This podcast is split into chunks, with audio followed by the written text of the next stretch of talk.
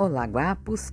Sou Manu Ascenjo, bibliotecária, cientista da informação, jornalista, pesquisadora e empreendedora de moda flamenca. Nesse canal você encontra informações sobre o flamenco.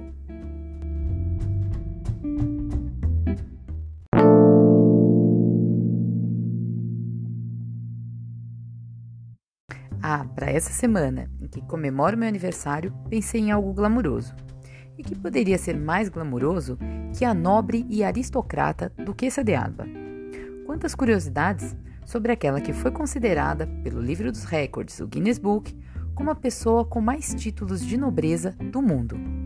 Vem lembrar dessa mulher incrível e a relação dela com o flamenco.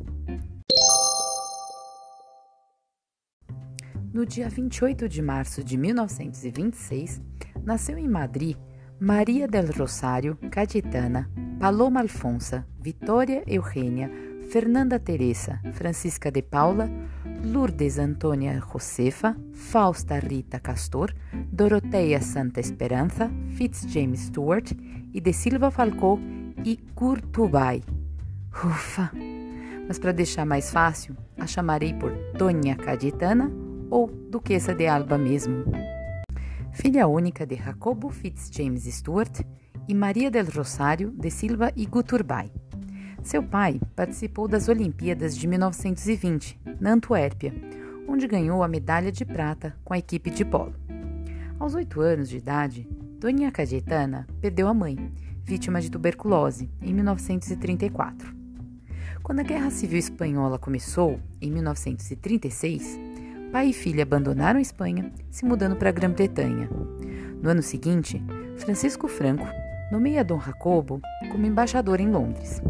A duquesa viveu e estudou ali até o final da Segunda Guerra Mundial e, como a imprensa menciona, teve como confidente, propriamente, a Rainha Elizabeth II.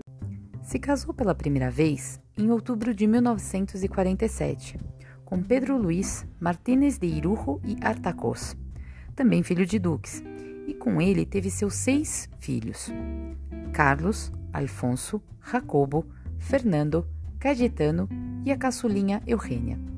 A imprensa sempre se interessou em noticiar a vida da Duquesa de Alba e mostrar sua amizade com estrelas de cinema, como Charles Chaplin, Cary Grant, Sofia Loren e Cláudia Cardinale. Mesmo nascida em Madrid, desenvolveu um amor imenso ao folclore andaluz e pela cidade de Sevilha. Lá, recebeu no ano de 1966, para a Feira de Abril, a ex-primeira-dama dos Estados Unidos, Jacqueline Kennedy, e os príncipes de Mônaco, Ranier e Grace Kelly.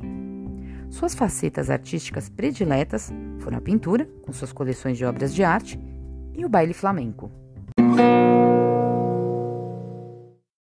O Palácio de las Dueñas, sua residência em Sevilha, foi o principal local em que recebeu aulas de flamenco, com Henrique El Corro e Matilde Coral, aprendendo a bailar sevilhanas, bulerias e alegrias. Teve aulas também com pastor Império, que ensinou o braceu, a movimentação dos braços no baile, e com quem manteve uma amizade próxima.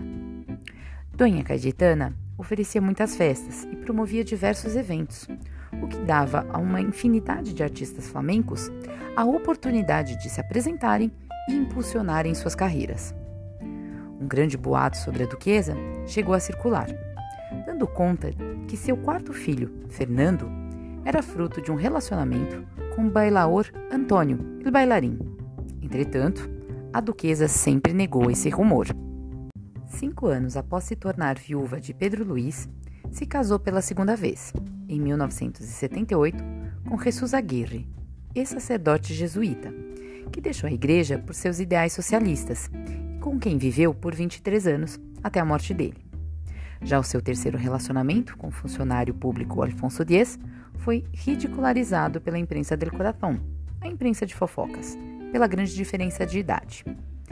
Ele era vinte e tantos anos mais jovem que ela, e também pelas declarações de seus filhos, que afirmavam que Alfonso se interessava apenas pela fortuna e obras de arte de Dona Cayetana. Ainda assim, o casamento ocorreu em outubro de 2011, na capela de seu palácio em Sevilha não sem antes que a duquesa tenha doado praticamente toda a sua fortuna aos filhos, o que à época era algo em torno de 3 bilhões de euros. Muitas imagens do dia do seu terceiro casamento são lembradas por vê-la bailar flamenco, descalça e com dificuldades próprias de sua idade. Afinal, já contava com 85 anos e problemas de saúde. Em 2014, sua saúde deteriorou um pouco mais e Doinha Cayetana não participou das festividades da Semana Santa de Sevilha. No verão, houve uma ligeira melhora, que a permitiu viajar, mas no outono, uma insuficiência respiratória e arritmia cardíaca a deixaram internada na UTI durante alguns dias. Sem a perspectiva de melhora, foi levada ao Palácio de las Dueñas, em Sevilha, onde faleceu no dia 20 de novembro de 2014. Esse foi um brevíssimo resumo sobre a glamurosa vida da Duquesa de Alba. Visite meu perfil no Instagram para conferir algumas fotos dela bailando flamenco. Quer falar comigo, escrever, mandar sugestões ou corrigir alguma informação?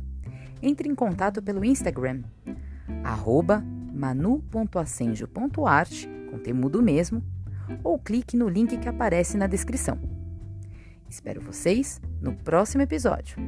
Hasta pronto, guapos!